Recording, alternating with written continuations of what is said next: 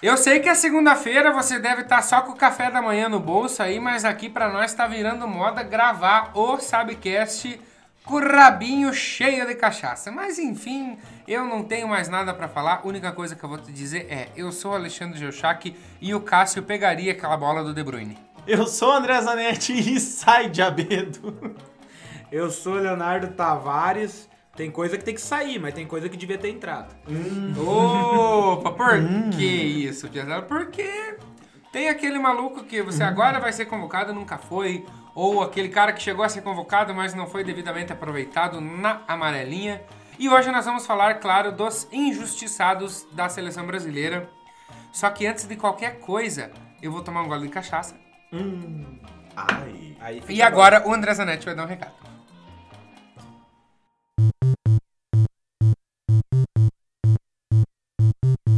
O Sabe Retrô que você tanto respeita é um oferecimento do Subiu a Bandeira, o canal mais amado por você que está ouvindo e que merece a sua atenção. Se você não conhece, caiu de paraquedas aqui, abre o youtube.com.br Subiu a e se delicie.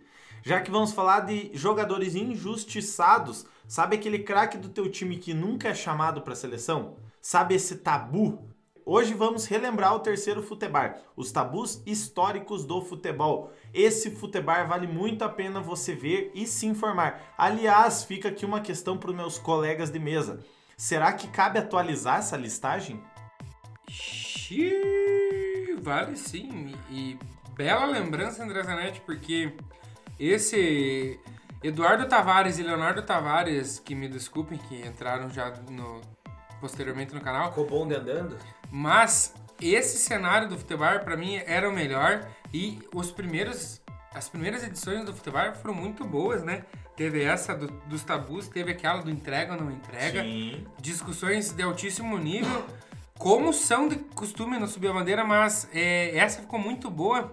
E foi trazida a questão da valsa dos 15 anos do dançou. E por ironia do destino, na sequência daquela temporada, o Internacional foi rebaixado para a segunda divisão. Olha só, hoje esse tabu não entraria na lista, na verdade. É. Mas respondendo aqui o Zanetti, não entraria, mas acho que tem uma listinha aí que dá pra ser atualizada, né?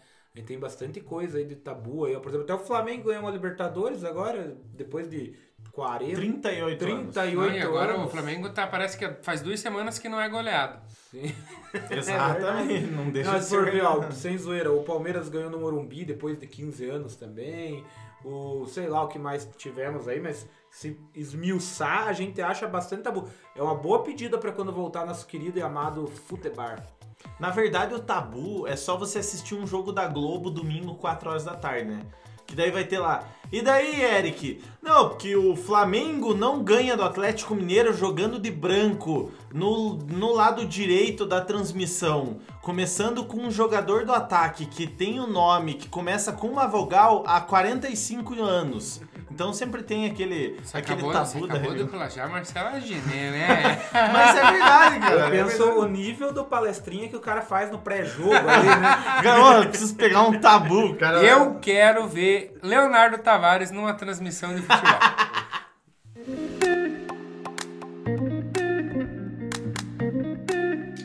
Galera, como eu tô apresentando, se vocês me permitem, é, eu separei esse programa. Muito obrigado. Eu separei esse programa em três blocos. O primeiro bloco vai ser aqueles caras que a gente Mas não se- viu jogar. Mas semana passada não tinha bloco. É de carnaval? Agora, agora tem. Agora tem. E você vai entender daqui a pouco. Daqui a pouquinho você vai entender por que, Só que pra tem saber uma... se você separou esses blocos aí no seu bloco de nota. Nossa. Parana, pão.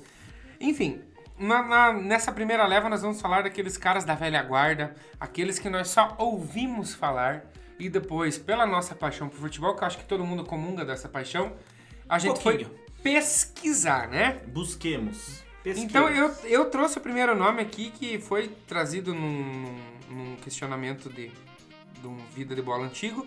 Foi trazido de novo quando o André Zanetti, minto, quando o Eduardo Tavares trouxe no Sabe Retrô, que é o Dirceu Krieger, né? Que nunca vestiu. Tem aqueles jogadores que vestiram amarelinha, mas foram pouco aproveitados. Só que o Dirceu Krieger não chegou nem a ser convocado nenhuma vez. É, e a gente falou recentemente no Sabcast sobre ele, né? E o que eu vou repetir o que eu disse naquele dia, pelo que a gente ouve falar, já que é de jogadores que a gente ouviu falar e não viu, mas Dirceu Krieger parece ter jogado muita bola, tem uma estátua ali no Coritiba. O problema é que a concorrência era muito grande na época. Dirceu Krieger se destacou principalmente nos anos 70 no Coritiba. E você veja, a seleção dos anos 70 era absurdamente magnífica, né? Foi a seleção do Tri, não só no ano 70, mas nos anos 70 o Brasil era muito bem qualificado de jogadores, ainda mais na posição do Dirceu, que era ponta, que era ponteiro, né? Uma, uma, uma posição antiga. Eu não sei se vocês concordam, mas eu tenho uma teoria, a seguinte teoria que é assim, ó. Se o cara tem estátua, o cara merece tanto jogar na seleção quanto merece ser idolatrado por torcida. Não tem. Tem estátua, o cara tem história. Não adianta. O cara não vai ter estátua por ter jogado nada, tá ligado? E pelo menos uma convocaçãozinha só pra ele ter Mas a fotinho, né, com a camiseta da seleção. Pra, pra pegar a camiseta e é, enquadrar é, em casa. É isso tá que ligado? eu ia dizer. Que nem assim, talvez não jogar uma Copa ou uma competição de maior mas assim, ter ido pelo menos uma vez, marcado presença. Jogar uma Copa América, tá ligado? Eu que acho, não vale nada. Não sei se vocês concordam, mas isso já supre, né? O, Sim. o assim, a, a, aquela ida pra, pra seleção brasileira já coloca Parecida, o cara num pedestalzinho, né? né? E antes que Leonardo Tavares traga esse nome, é, temos que falar do Ademir da Guia, né? Porque, queira ou não, o cara merecia mais oportunidades, né? Sim, esse sim já tava, nós falando do Krieger, estátua ali, que o André falou, já tava na ponta do meu gancho essa aí. Ademir da Guia, diferentemente do Krieger, ele foi convocado algumas vezes, inclusive temos um vida de bola do Ademir da Guia, um dos primeiros.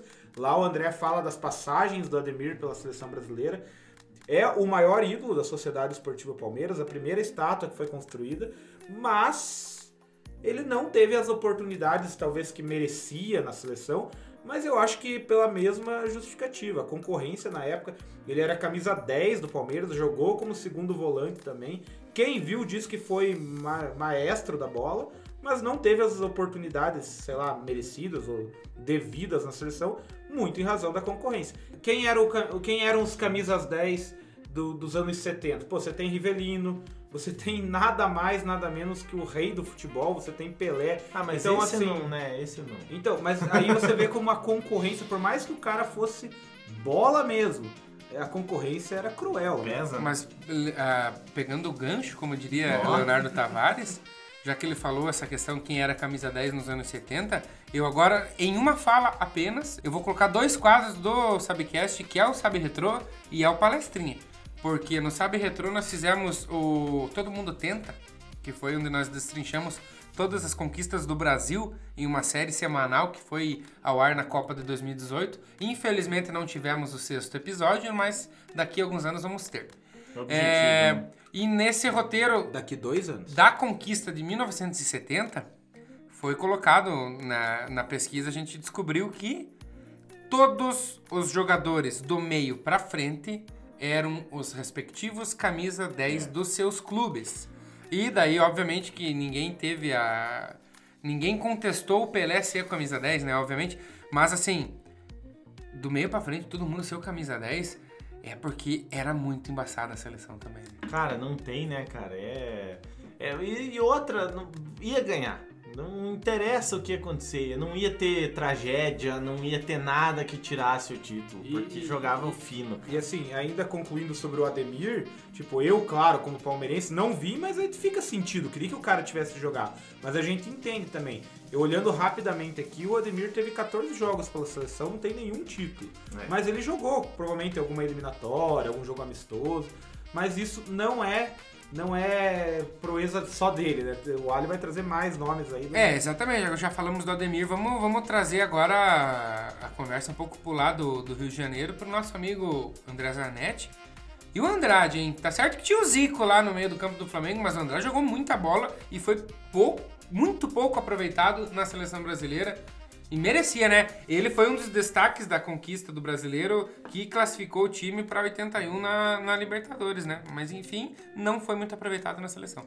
Muitos falam que os, os pilares, no caso, tanto do Flamengo de 80 quanto 81, seria Zico, Andrade e Júnior, né? No caso, o Júnior na lateral. Falam, né? Enfim, todo mundo jogou muito bem, seja o Nunes no ataque, enfim, né? Se eu for é, pontuar todo mundo, vai, fal vai faltar até. Vai ficar chato, mas enfim. A questão do, do Andrade em si, eles falam que foi muito injustiçado porque é, dependia muito também da, da, da condição física dos outros, né? Então, ele, quando eles falam que, ah, mas não, não foi tanto chamado para a seleção, parecia que é, a justificativa até umas épocas que eu andei pesquisando que era o esquema tático que não favorecia o que ele jogava. Mas ah, vai mas saber, tinha o né, Falcão, cara? tinha o Toninho É, Cerezo. Mas no vai. banco ele podia sentar, ele tinha calibre E pra tinha sentar como no jogar, banco em né, 82 cara? na Tinha Copa, como né? jogar, Poderia tinha ter ido. jogar. E lembrando, pegando aí 70, que a gente falou, e agora a gente tá nos anos 80, Zagallo foi o principal técnico dos anos 70 da seleção e o Tele Santana foi o principal técnico dos anos 80.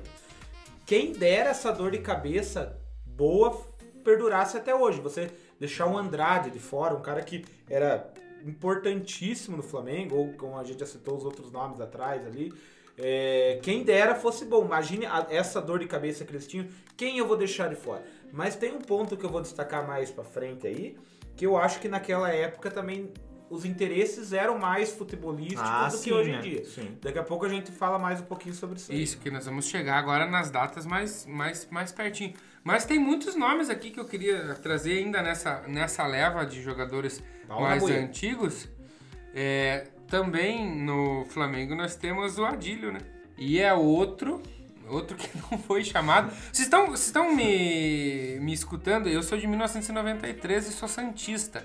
Por que, que eu sei desses caras?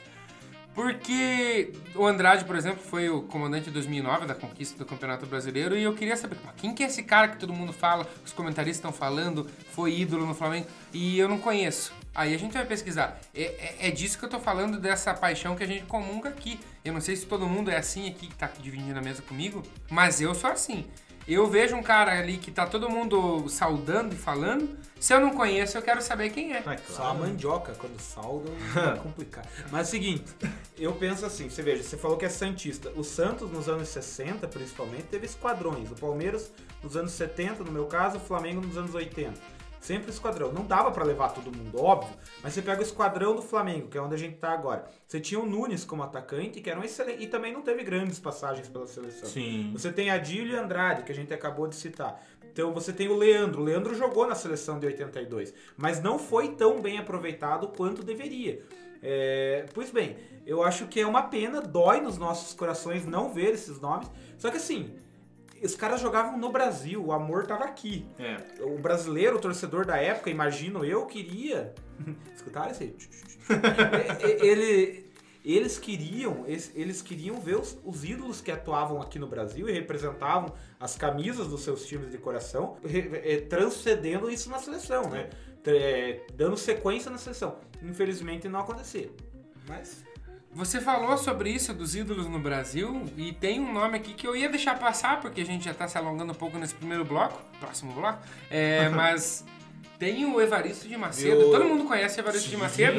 E aí ele não jogou Copa do Mundo e ele foi um dos grandes craques brasileiros e não jogou Copa do Mundo, que muito se falou que em 58 ele poderia ter jogado, mas porque naquela época não se dava muita atenção para os craques que jogavam fora do Brasil e em 58 ele estava no Barcelona, pessoal. Pois é, cara, se você parar pra pensar, às vezes é muito de a época em si, né, o que movia o futebol, né? Que nem o próprio Leonardinho falou aqui agora, né? Porque movia a paixão, não sei o quê. Mas é, é difícil hoje em dia você chegar pra um, né, pessoalzinho aí de 12, 13 anos falar assim: Cara, se eu te falar que o cara jogava no Barcelona em 58 e não foi chamado pra Copa do Mundo. Cara, desculpa. Com todo respeito ao público mais jovem, a gente é jovem, mas os mais jovens que nós, tem gente que mede o que, deve, que o cara deve ir pra É seleção. onde ele tá jogando. Aonde ele tá jogando. Se o cara É. tá no Barça, no Real, no Bayern de Munique. Ou, cara, até se o cara tem overhaul legalzinho no FIFA lá. não duvidem, não duvidem. Se o cara tem overhaul meio baixo no FIFA, esse cara tem 75 no FIFA, acho que não pode ir pra seleção. Mas eu queria falar uma coisa bem rápido, se você me permite. Mas eu permito. Você obviamente, falou de permito 58 aí, né? A gente fez o Vida de Bola do Bellini, pouco tempo atrás também. E engraçado, o Bellini foi capitão em 58 Em 62 foi o Mauro Ramos.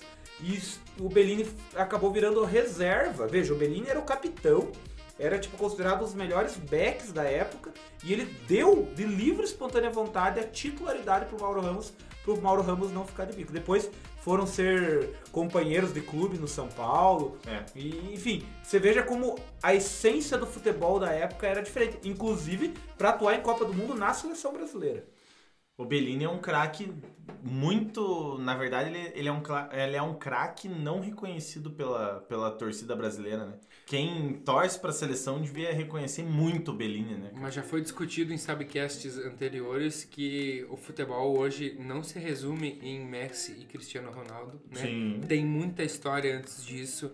Jogam muita bola os dois, sim, jogam muita bola, mas é, não existiria esses, esses nomes não existiriam hoje se não fosse os que ajudaram a construir o que é, o que é esse esporte que a gente tanto ama. E já que a gente trouxe tanta informação relevante para essa mesa, chegou a hora da informação relevante com o palestrinho. Leonardo Tavares.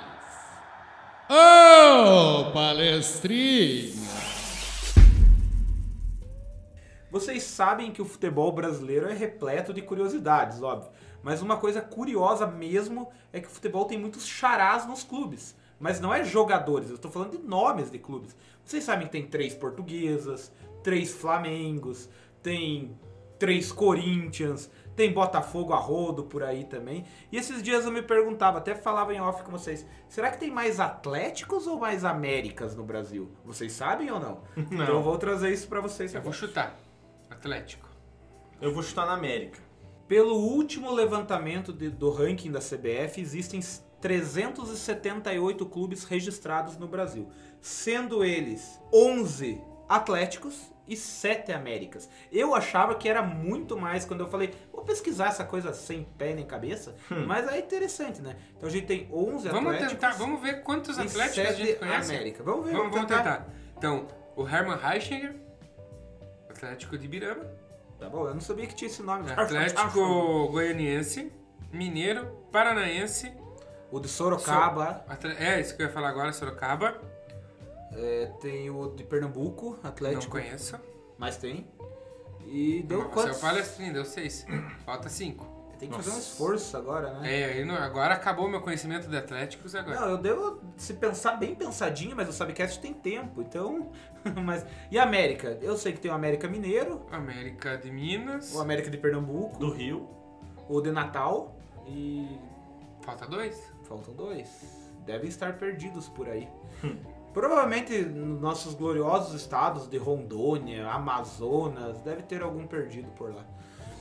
Mas eu confesso que eu achava que era mais Atlético ainda, né? Pouco, né? 11 só. Pois é, são. Eu, 11. confesso, eu confesso que também, quando fui atrás desses dados, achavam que eram mais Atléticos e mais Américas.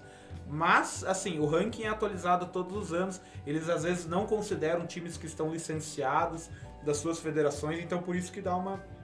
uma às vezes tem Atléticos aí que existem, estão fundados, mas estão licenciados. E aí eles não entram no ranking da CBF. E tem o Atlética, Associação Atlética Iguaçu. Hum, Associação Atlético Sul.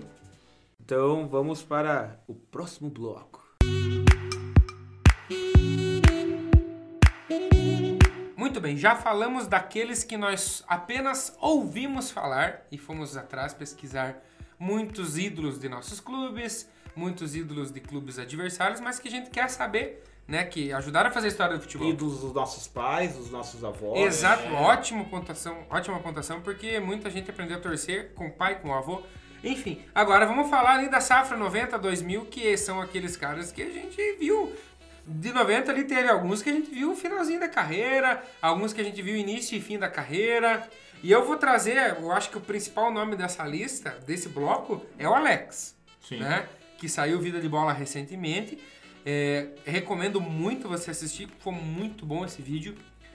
E, enfim, o, o Alex, ele foi ídolo em quase todos os clubes que ele jogou, com exceção da passagem pelo Flamengo, acredito. Porque a né? passagem foi curta. Exatamente. E teve Porque, muito problema, né? porque na passagem que ele teve pelo Cruzeiro e pelo, e pelo Palmeiras, que ele teve por empréstimo rápido, não foi legal. Mas depois ele voltou pro Palmeiras, jogou muita. Ah, na primeira passagem pelo Palmeiras ele jogou muita bola, né? É. Aí ele teve uma passagem rápida no Cruzeiro, depois voltou, que daí foi aquela temporada absurda de de 2003, que também tá no mitagem lá, vai assistir. O Subir a Bandeira tem muito conteúdo pra você acompanhar. Enfim, e daí foi lá pra Turquia, fez o que fez lá. Vai Cara, é pesquisar, na Turquia, vai pesquisar o que, que é a idolatria desse cara na Turquia. Eu amo futebol e fiquei abismado com as coisas que eu li sobre o Alex na Turquia. Enfim, tinha que ser mais aproveitado na seleção e ponto. O Alex pra Turquia é tipo Zico pro, pro Japão, né, cara? É um. E, e é aquele negócio, parece que o cara. Porra, você vê a história do cara, você fala assim, não, mano, é o cara que não conhece, né? O cara vê a história do Alex e fala, não, mano, na seleção o cara deve ter comido bola, né? Chega na seleção, você vê que parece que não, ia, né, cara? Não sei se é o cara não ia, mas não era convocado, não sei se era É, briga. Dos nomes, sei. assim, dos anos 90, mais lembrados, sem dúvida, por imprensa e torcedores, é o Alex. É o Porque o Alex né, jogou, como já dito, muita bola. Ele teve passagem, se eu não me engano, jogou Copa América, jogou Copa das Confederações. Ele jogou junto com o Ronaldinho, aquela jogou Copa América de Olimpíada, 99, ele né? jogou o pré-olímpico, foi campeão do pré-olímpico. Foi campeão do pré-olímpico que foi disputado em Londrina, não sabia disso. Aí, ó, eu também não sabia. Palestrinha fora de época. É, cara, o que eu penso, assim, acho que o X daí nessa, dessa não. é, Dessa não glória do Alex, ou não oportunidade do Alex, é o próprio Filipão. Porque o Filipão foi técnico do Alex, principalmente no Palmeiras. Teve, né, tipo, contato direto, era o camisa 10 do Filipão, quase no auge do Alex. E aí vem a convocação de 2002, né, para a Copa do Mundo, o Alex fica, esquecido. Lembrando que o Filipão valorizou bastante, bastante jogadores do Brasil naquela época. Muitos jogadores do, do Corinthians, jogadores do Grêmio, jogadores inclusive do Atlético Paranaense, no caso do Kleberson. E, e o Alex ficou esquecido, é uma indignação que até hoje leva. E você fica pensando assim, ele teve a segunda chance, o Felipão teve a segunda chance. Quando o Emerson é cortado lá já na preparação, e aí você pensa, não, então o Alex. Agora vai. Agora vai, né? Por mais que não fosse Com exatamente. todos os méritos pro Ricardinho, que também Sim, jogou muita bola, sim. mas. Mas assim, vamos ser sinceros, o Alex era, o, era, o, era a bola da vez, era o nome. E aí o, o cara, tipo, você não era a mesma posição, a gente sabe que o Emerson era um volante. Mas assim, para compor o elenco, ser reserva, o Alex, no mínimo, deveria estar naquela seleção de 2002. Não esteve, é uma mágoa que o Cabeção carrega, pra quem não sabe, Alex Cabeção, Hum. carrega até hoje do próprio Filipão, né? É, pra quem não sabe, no, no Subir a Bandeira nós temos aí dois roteiristas. É, aquele que vos fala agora, Alexandre Jorchak, e Leonardo Tavares. Nós dividimos os roteiros e esse do Alex eu que fiz. Eu ia falar exatamente isso. E houve muito essa expectativa quando o Emerson se machucou de ser convocado o Alex. A própria imprensa ventilou o nome do Alex. E eu imagino, cara, na primeira convocação, na convocação oficial, tá esperando ser chamado, não é chamado. Frustração. Ainda Aí mais se- o técnico sendo um se técnico machu- de confiança. Se machuca um jogador de meio campo. É volante? É volante. Mas, pô, é, joga ali na intermediária, né? E aí pensa, puta, vai chamar quem? Será que vai chamar eu? Não sei. E aí a imprensa começa a ventilar de novo. Botar a pilha. E não chama pela segunda vez, eu acredito que deve ser uma frustração É, muito grande. Enfim, é. coloca, coloca duas coisas. Mentira, três coisas é, sobre o Alex. Coloca assim: Alex, vigília, presidente. Coloca no Google isso. Coloca também Alex, acidente, pés. Coloca isso também. E coloca Alex, estátua e pronto. E aí você vai entender do que nós estamos falando. o tamanho desse jogador que ele representou para o futebol brasileiro. Você tem outros nomes aí que você acha que as deveriam. Anos 90 era repleto de nomes. né? Muito no... an- Anos 90 foi, acho que, pra gente ali. Foi um ano muito bom ali, porque acho que foi o ano que todo mundo começou a querer acompanhar futebol aqui nessa Ah, mesa. o ano né? que essas gracinhas aqui vieram pro mundo. a Neto, década. né? O Neto podia ter sido mais aproveitado na seleção. Ah, Djalminha. Pois é, eu ia perguntar se o Djalminha ia ser Silvinho é um nome que poderia ser. O Djalminha, eles falam que era nível Ronaldinho. Você que não nasceu, né, não tem ideia da década de 90, você que é mais novo, o Djalminha era comparado com o Ronaldinho Gaúcho. O Djalminha fazia alegria, alegria nas pernas, não Bernard, mas sim Ronaldinho Gaúcho. Ele fazia magia com a bola, se pegar os, os highlights do, do Djalminha, é coisa de O outro Djalminha- mundo, papai. O Djalminha, ele. Eu acho que talvez o que ele poderia. Assim. Na Copa que ele foi injustiçado, pra mim é de 98. Porque É. ele jogou muito já desde os anos no, ali 95, 96, ele, ele fez assim aquele campeonato absurdo, os 100 gols lá com o Palmeiras. Depois ele vai pro Flamengo, Nossa, se torna ídolo, muita detona bola, né, lá. E assim, o Djalminha tinha espaço assim mais do que garantido assim na cabeça dos torcedores da época na seleção brasileira. A gente sabe que a concorrência era grande, mas pela bola que o Djalminha jogava, Mas o cara tem espaço, né? Sabe que a concorrência é grande, mas o cara e o tem o Silvinho, espaço, que foi né, ídolo no Lyon antes do Juninho É, Pernambucano. aí tem que tá, isso né? também. O Silvinho é um cara que talvez ficou um pouco esquecido justamente Sim. por ter saído um pouco antes do cenário E é nacional. um craque sem holofote, na verdade, Exato, se for ver, né? Mas o Exato. Rivaldo É também tipo, era. mas né? é tipo o Rivaldo. O Rivaldo ainda ganhou a Copa de 2002, mas o Silvinho Mas não. porque foi Mas, convocado, aí, entendeu? Aí mas aí tá. tá a diferença. O que foi reconhecido e o que não foi pelos Ele teve um pouquinho época, de né? holofote, tipo, virou um pouquinho pra ele, tá E o ligado? Rivaldo, hoje você fala de Rivaldo, você lembra do Rivaldo no Barcelona, você- mas assim, o auge do Rivaldo, a glória do Rivaldo é na seleção brasileira. Você entende? O Silvinho não teve, digamos, essa oportunidade. teve, Você citou o Neto, o Neto também carrega uma mágoa até hoje de Sebastião Lazzaroni, que era o, 90. que era o técnico do- da seleção da Copa de 90, né? E assim, Cara que pensam parecido com a gente, né, cara? o, É uma catarse muito gostosa. O Neto, ele com certeza estava no auge da carreira. Ele havia acabado de ser campeão brasileiro, o primeiro título do Corinthians do Campeonato Brasileiro, craque do campeonato. Nossa, em 89 ele já tava jogando muito. já no- estava jogando muito no próprio no Palmeiras, próprio Palmeiras, troca né, meio cara? conturbada lá. Ele, Puta, era muita bola, ele né? caiu cara? no Corinthians. Ele já tinha jogado no Guarani também, No Guarani muita bola no antes de vir pro. Palmeiras. Nossa. E assim, o Neto, assim, por mais que seja sarna, quem tem os haters do Neto, né? Mas futebolisticamente o cara era craque, batia na bola como ninguém. E assim, eu acho que é um cara que foi injustiçado, talvez até por birra do técnico da época. Cara, Mas eu fez... gosto desse tipo de jogador. Eu gosto do cara marrento. Eu gosto do Gabigol. Entendeu? Eu gosto do Romário. Eu gosto do Renato Gaúcho. Esses caras que, que tinham a marra e resolviam, entendeu? É, futebol é isso. Cara, o né? Neto fez um desafio agora no, no canal concorrente, que eu não vou falar o nome pra não fazer propaganda pros caras. Mas, cara, ele foi bater falta, tipo, parecia que ele tava em atividade, porque o cara não errava falta, cara, Você já viu o sabe? canal do Zico? Aquilo- Ah, não, mas os melhores Zico tem- mais não, 10, não, acho que era. Eu não vou falar de- desse aí porque pra mim é demais. Tô falando do Neto. Mas o é que Zico o, pra mim não o Zico tem. hoje ele não tem espaço nesse programa, porque ele é um cara que foi contemplado pela Sim, seleção ele só não brasileira. ganhou Copa, né? Não ganhou, mas ele, Deveria. tipo, ele mereceu estar Ó, lá. eu não deveria estar fazendo propaganda de canais adversários, mas vai lá ver canal do Zico, Não, lá, do ele Zico cobrando. pode, pode vai lá ver. Ah, cara. Zico pode. Arthur Antunes Coimbra cobrando falta. Cara, ele brinca. Ah, o cara, o cara tá com reumatismo e consegue cobrar ele falta brinca e no ângulo. cobrar falta. É absurdo. E voltando um pouquinho no Neto, saudades de ouvir aqueles comentários, né, da Band, quando a gente Uhum. transmissão, ele dava uma falta perto da área e falava assim: daí eu, Ayrton Lira, Zico, Nelinho, Nelinho. era gol. Agora, galera, é... eu vou trazer um cara que não foi injustiçado por treinadores, mas sim pela vida, que é o Denner, né? Cara, eu tenho uma curiosidade, tipo, eu acho que todo mundo que gosta de futebol deve ter. O que que seria? O que seria a grandeza e o tamanho, tanto de idolatria quanto de, de futebol de Denner, cara? Porque era esperado muita, mas muita coisa. Você que pai- não sabe, cara, você que não sabe a história do Denner, você que tá ouvindo e não tem ideia da história do Denner, é um cara que, tipo assim, se esperava muito, mas é, é tipo, hoje em dia, nasceu um Neymar no Santos, mas tipo assim, é um, o, o- nasce, o, nasce o jogador e você fala assim, vai ser maior que Pelé, tá ligado? Porque ele jogava muita bola. Eu não sei se seria maior que Pelé, mas jogaria muita bola assim a top 3, cara, top 5, tá ligado? É, ele, E ele, pra quem não sabe, ele teve a vida ceifada em um acidente de trânsito. Mas enfim, o meu pai. ele- É. eu, eu mostrei a vida de bola do, do Denner.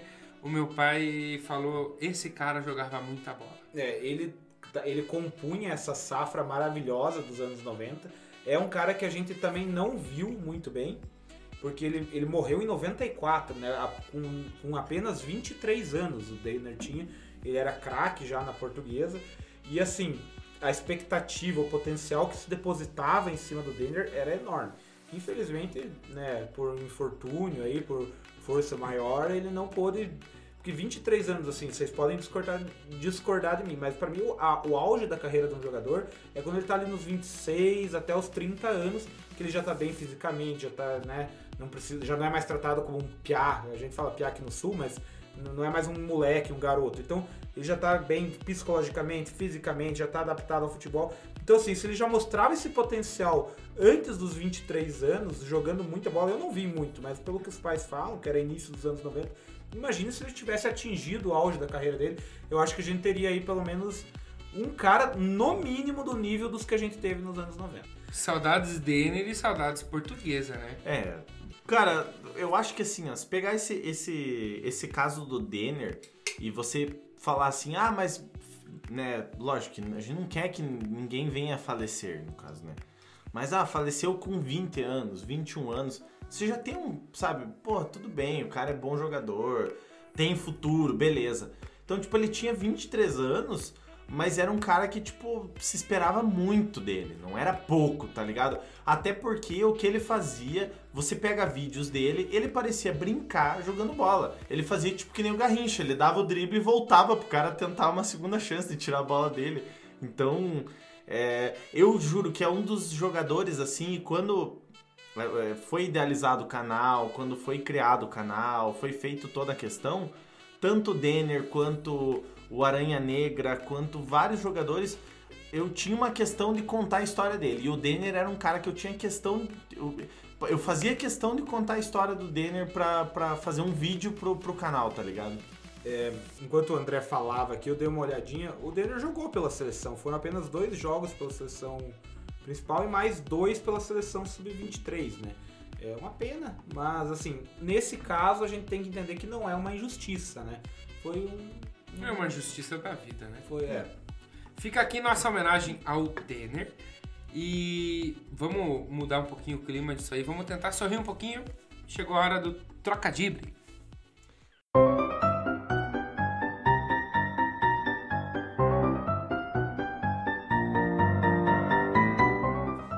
Quer começar com a, com a série dessas piadas infames? Eu hoje, Ó, eu hoje quero só tentar adivinhar. Último episódio, o senhor, o Leonardo Tavares, falou que tinha cinco e não fez nenhuma. Porra. E agora, pelo menos duas, ele vai fazer. E eu tenho um monte aqui Tá, também. eu vou trazer uma, daí você traz a outra, a gente vê se cabe mais uma Tá nessa- bom.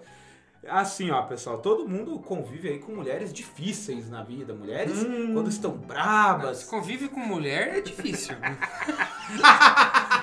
Cara, qual jogador é aquela mulher assim que quando tá nos dias ela derrete a menta da gente? Chicão. Eu não tenho o que falar. Não tem o que falar? Ah, Não. é que você é casado, né? Não, não, mas eu não Não tenho que falar. comprometer. Cara, eu não tenho o que falar porque o cara já falou, é Chicão. Mas é que o gordo já fez o chicão na Chicão. última lá. que- É uma boa resposta, mas é. Não é. É um goleiro. É. Posso falar? Querem pensar mais um pouco? Né? Agora fala, eu já, dei, eu já, te- eu já queimei a É minha. Aquele goleiro que os colorados não gostam de lembrar. Que diaba. Ah, sai, diabedo. Sai, diabedo! Poucos entendem, poucos entenderam minha frase de abertura. Eu tenho uma muito. Assim, ó. Pessoal, pra quem não sabe, eu quando eu tenho, eu tenho muito tempo livre, daí eu fico inventando Coçando o coisas. saco. É. Não, E, a- e essa aqui veio. No, e assim, ó, eu juro pra vocês que eu não pesquiso. Essa aqui, ó. eu também não. Qual o jogador que fica assobiando?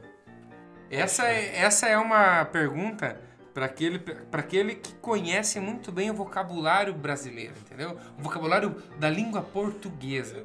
Então, qual é o jogador que vive assobiando? Eu ia. Eu chutaria um fio maravilha, um fio Ah, maravilha. Não, eu não sei, não faço ideia. É o Thiago Silva.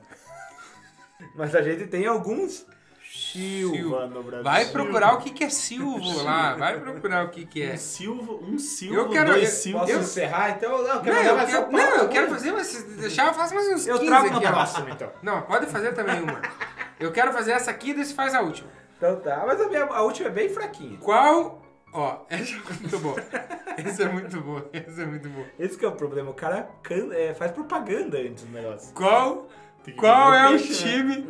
Qual é o time em que os jogadores vivem sentindo dores? Qual é o time em que os jogadores vivem sentindo dores? É o Real Matismo. Meu... Ah, Eu, sabe o que eu faço? A minha, minha era bem simplinha. A Agora o cara me puxou o tapete nessa aí. Porra, bicho. Não, vou fazer mais uma então. Eu vou fazer mais. Eu tô com a corda toda. Tá, tá empolgado, bicho. O que a carne na grelha disse pro San Siro? Não, não, não. O Giuseppe Meassa. Não. Essa foi excelente, parabéns. Ó, Senhoras e Meu senhores, Deus, trocadilho. Meu Deus. Momento aleatório. Pesada, eu já. Eu já participei de um show da virada tocando pandeiro na emissora aqui da cidade. Verdade. e eu queria ver assim, eu não vi, cara, eu não acho, eu queria ver. mas uma pergunta que não quer calar. Era na época que era TV Milênio! Era! Grupo preto no branco. Ai, eu queria ver isso. Então isso é lá pros anos 2010. Como é que acha isso, cara? Como é que acha isso? Eu não sei, eu sei que sim. Eu Manda sei que um, tem. Manda um WhatsApp pro Arnaldo Miller. Meu Deus, Nosso cara, isso, isso é uma relíquia que o Brasil tem que ver. Ele cara. deve ter o acervo lá, o Arnaldo Miller deve ter o acervo da Tem TV. acervo né? do Iguaçu, Arnaldo. Ele e o Salto pro Xodó. Você me falou um dia, né? Por que, que você tá tocando na TV Milênio? Próximo bloco. Agora, já falamos daqueles caras que a gente não viu, mas ouviu e foi pesquisar. Daqueles que a gente viu um pouquinho. Viu um gole? E agora vamos falar dos, dos contemporâneos. Algum- alguns podem ser contestados. Eu vou trazer o Vanderlei, né, cara? O Vanderlei não teve nenhuma chance na seleção muito brasileira. pedido, né? Vanderlei. Muito, muito e pedido. hoje não vai ser mais convocado, é, infelizmente já tá com a idade avançada e não vem seguindo aquele alto nível que ele tinha no Santos. Mas infelizmente nunca foi chamado, não vai ter a foto dele, não vai ter o quadro da O quadro camiseta. com a camiseta, né? Não vai Cara, é... Mas o Cássio pegaria aquela bola do De Bruyne. Essa é a minha frase, Essa meu é protesto. Protesto. Cara, mas é... É muito da fase, né, que, que tem que aproveitar. Seja numa eliminatória, seja no amistoso, seja Copa América, seja o que for. Tem que aproveitar. Até pra goleiro, né, cara? Goleiro é o que mais, na verdade, acho que sofre com isso. Porque às vezes você vai pensar... Ah, o cara é lateral direito, que nem a gente tem a questão do Léo Moura e do Juan. Foram convocados ali em 2006, 2007, que estavam no auge do Flamengo. Cara, foram convocados, jogaram. O Juan jogou, o Léo Moura jogou.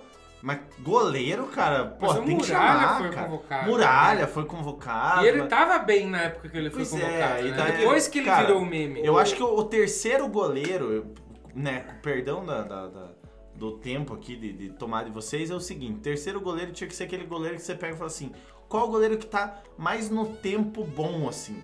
Ah, o cara tá no hype bom dele, vamos supor agora, tá nesse momento que estamos gravando, tem o do Santos. João né? Paulo. João Paulo e tem o Neneca do Flamengo. Leva um desses caras. O Hugo, né, pra quem não conhece. É, o, é Hugo, no caso o Hugo, Neneca, assim, enfim. depois que Cara, entrou- leva um desses caras, entendeu? Depois tá que no hype. entrou Alisson goleiro, e exato. Ederson, eu acho beleza. A vaga de titular e reserva já tá ocupada. Só que assim, o Vanderlei fez três temporadas excelentes Pois é, no o Santos. problema- o problema Ele é que poderia ter todo sido mundo- titular da seleção Todo brasileira mundo não foi. pedia. Na verdade, todo mundo pedia que ele fosse. Até pela fase que ele tava. Não era um, dois jogos, não era uma semana, não era, enfim, duas, Era a três regularidade. rodadas. Cara, era a regularidade do cara ir. E não sei se é birra igual a do Dudu, não sei se é, sei lá. Não, Que também não já vai. tá aqui, né? já é o próximo dessa lista. E eu quero ver. O eu quero ver coração. Leonardo Tavares falando do Vanderlei O e também do coração. Dudu, obviamente. Coração. Não, mas eu acho que, até juntando os dois aí, salvo engano, o melhor momento Salvo. dos dois foi em 2016 ali. Não sei se o do Vanderlei, você, você que é Santista pode confirmar, mas ele começou a aparecer bem em 2016, ou você acha que foi um pouco depois? O Vanderlei começou a brilhar no gol do Santos é, no Campeonato Brasileiro de 2015. Tanto que na final do Paulista de de 2015 era o Vladimir. Daí veio o Vanderlei. 2015, 16 e 17. 18 ele fez uma temporada muito boa. Mas é, já começou a entrar na decadência. Sim, mas 2019 ele perdeu a titularidade pro Everson, que, ao meu ver, e de muitos outros Santistas, não, não merecia ter perdido. Por ho- hoje está no Grêmio, o Vanderlei, né? É, por- e, aliás, citou aí a final de 2015, inclusive um momento aleatório aqui. O, eu deixei, eu troquei o nome do meu futuro filho, ia ser Vladimir. Mas por conta desse goleiro que pegou os pênaltis lá na Vila Belmiro, eu, eu decidi que não vai ser mais Vladimir. Voltando a falar do Vanderlei. Vai achar o- é que deixa ele dar de Vladimir. O cara nasce com O 40 Vanderlei, cara, o Vanderlei de fato era o goleiro muito regular, pedido por todos. Eu acho que o Campeonato Brasileiro de 2016, ali que o Santos brigou junto com o Palmeiras, e depois em 2018 também, o Vanderlei assim fazia partidas excepcionais. Eu era um defensor. E assim, nesse período, como você já falou, foi convocado Cássio, foi convocado É. Muralha, Muralha, né? Muralha. o Jefferson foi convocado. O Jefferson acho que até tinha seus méritos pra ir. Mas assim, o próprio Everton, que hoje acho que tá melhor do que na época, ele foi convocado pra, pra seleção lá Olímpica, olímpica. né, em 2000. É, para substituir o Fernando Praz, que fazia um bom campeonato, machucou. Cara, eu acho que assim, goleiro é a posição mais fácil de, de sofrer injustiça. Porque goleiro, já desde a antiga, eh, o, o Brasil é bem servido. Mas nesse período específico, a gente não estava tão bem servido assim. Então o Vanderlei, pelo campeonato que vinha fazendo, merecia estar lá. E aí você me pergunta do Dudu, eu também acho que em 2016 o Palmeiras foi campeão. O Dudu, assim, ele fez um, um campeonato, assim, foi considerado um dos melhores jogadores. Ele ganha o prêmio no outro campeonato, em 2018. Mas nesse período de dois, três anos, o Dudu, em, em atividade no Brasil, na posição que ele exercia, ele era decisivo, ele era muito bom. Assim como é o Bruno Henrique hoje no, no Flamengo, o próprio Everton Ribeiro no Flamengo, esses caras hoje estão no auge. O Everton Ribeiro foi convocado agora, mas já poderia ter sido convocado antes. 2013, 2014. O. Dudu é um cara que passou batido. Ele tem, assim, três jogos pela seleção, em amistosos, lá contra o Gabão, contra a Colômbia. Acho que uma vez ele foi convocado para eliminatórias, acabou nem entrando, só ficou lá como opção de banco. Então, Aquele, assim, que aquele, aquele jogo que o cara É um desfalca só pra desfalcar, né? é, Cara, inde- inde- isso, além de tirar, né? Indepe- de tirar do clube. pra Indepe- complicar o time da gente. Independentemente de clube, todo mundo, todos nós aqui, rivais ou não do Palmeiras, sabem que o Dudu fazia um bom campeonato. Mas aí vem o que eu falei lá atrás. Hoje o interesse de seleção brasileira, até dos clubes, mas principalmente seleção brasileira, é outro. Hoje você conta nos dedos os jogadores que são aqui do Brasil. Eles são convocados nesses jogos que as data FIFA dão uma segurada nos caras lá da Europa e aí arrebenta os times aqui. Mas é raro. Quando precisa mesmo, ah, vamos apelar lá pro cara lá do Chelsea lá. Então, assim, e, e o William, vamos falar a verdade, o William já tinha passado a fase dele na seleção brasileira. E o Tite insistia no William, insistia no O William. problema é que daí agora dá uma vaga, daí chama não sei quem do Hertha Berlim que tá que fazendo você gol, tá ligado? falar. Um cara que você nunca viu E aí, falar. o que que se chega. É, boato, o torcedor fala que o Tite não levava o Dudu e até mesmo o Vanderlei por conta de ele ser ligado ao Corinthians. Isso é boato, não tô, não tô afirmando que é isso. Ah, mas é birra com o time lá, com o rival lá, não vamos levar, não vamos dar moral. Vamos levar o Cássio, entendeu? Vamos levar o Fagner. Claro que não tem nada a ver. Esses jogadores que foram, fizeram por onde. Mas. Pode. Ou não, assim, O Kleber Machado. não, não, não, é que, eu- é que vocês não viram as expressões dos colegas aqui. Mas assim, eu acho Ou que não. hoje tem o interesse. E às vezes até a birra. Não é a mesma coisa dos anos 70. E o, o Fábio, né? Nós não esquecemos do Fábio, torcedor cruzeirense. A seleção esqueceu o Fábio. Você pensou que nós esqueceríamos, mas não. Eu acho que dessa nova safra, talvez que o mais injustiçado é o Fábio, porque ele é um baita um goleiro, né? E Eu lembro da, da, da questão dos, dos goleiros, os dois que, digamos assim, disputavam o título de melhor goleiro do Brasil seria Fábio e Vitor, né? O Vitor, que na época tava no, no Grêmio, depois acabou indo pro Atlético Mineiro. Mas o Fábio sempre foi um cara muito bom no Cruzeiro e que não tinha espaço nenhum, né, cara? Parece que passava todo mundo, passava, que nem foi falado do, do, Muralha. do Muralha, do Cássio, do Jefferson, até essa questão do Jefferson. Não quero levantar polêmica nem nada, mas a questão de um goleiro negro, ah, ah, tanto em clubes quanto em seleção brasileira, é uma questão muito pouco abordada e eu acho que tem que ser falado. E um dia até acho que a gente poderia estar citando essa questão que desde a questão do Barbosa, desde a época do Vai ver o Barbosa, primeiro palestrinha lá. o primeiro palestrinha Que é no canal, que- não aqui no, no, no podcast. Exatamente, vai ter lá no a bandeira, tanto no Facebook, Instagram quanto no YouTube. É, tem essa história, mas desde a época, vem desde lá do Barbosa que parece que tem uma polêmica com relação ao goleiro, o goleiro ser negro. Né? Preconceito idiota enraizado na sociedade. enraizado na sociedade que isso trouxe pro, pro, pro, pra, pro no caso para a situação de arqueiro da seleção brasileira e um dos últimos foi o Jefferson e não sei nem dizer quando foi o penúltimo antes do E- Jefferson quem foi O Então, Dida, né? O Dida em É, 2002 como se- reserva, mas era um baita de um goleiro, enfim. Mas foi titular em 2006. Em 2006, né? mas- Mas, tá, mas era aí- o Dida, né? mas- mas Quem era outro goleiro que se poderia... Tá, convenhamos, mas e o que que teve? Um goleiro bom parece que tem, tem esse, essa É, por algum deficiência tempo que, o tipo, Elton foi convocado também, mas nunca chegou assim ser até muitos criticavam o Elton, mão, mão de bracinho Mas de jacaré, fica, enfim. fica, fica a Tem que menção saber separar isso. as coisas também, né? O- Tecnicamente o que o jogador é e também esse preconceito bobo que não tem nada a ver uma coisa com a outra. Mas falando um pouquinho do Fábio, eu queria dar uma opinião do Fábio nessa mesma época aí do Jefferson. Veja, o Fábio, ele o auge dele talvez tenha sido ali o bicampeonato que ele fez com o Cruzeiro, 13 e 14, e depois mais uns anos seguintes, acho que até o Fábio Antes teve já, quando eles perderam, É. acho que em 2009 pro Estudiantes. Sim, não, antes, tava concordo, mas eu né? digo assim, o auge, assim, o momento que, pá, o Fábio merece a seleção brasileira é quando ele ganha o bicampeonato brasileiro, né? Eu acho que, e assim, nessa época quem era o técnico era o Filipão. Na Copa de 2014, o que, que ele faz? E aí que eu digo que hoje a mentalidade é muito diferente em relação à, à seleção brasileira. Ele leva o Jefferson, mas ele leva o Júlio César, que era um goleiro que, por mais que seja bom, convenhamos, já era um goleiro que já estava de fase titular, né? E já- esquecido, né? e já tava esquecido, ele tentou dar, vamos dar uma segunda chance Na época o Júlio César. Tava no Queen's Park Rangers, não? Então, exato, ou Tava, né? depois foi jogar no time do Canadá. Assim, era um goleiro que não, não justificava estar ali. E outros justificavam. Como, então, injusto, para mim é uma injustiça o Fábio não ter ido, ou pelo menos ter sido lembrado, nem que para terceiro goleiro. Isso acontece muito, né? As eh, os caras. E hoje em dia é isso, o foco tá lá em quem tá jogando na Europa.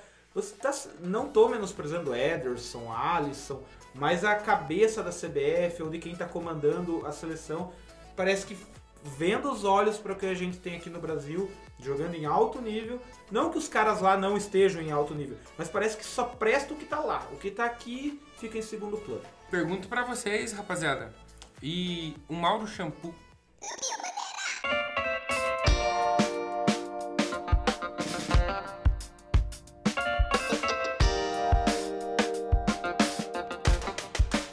E esse podcast é um oferecimento de Sal Agosto e Quitutes Aquino.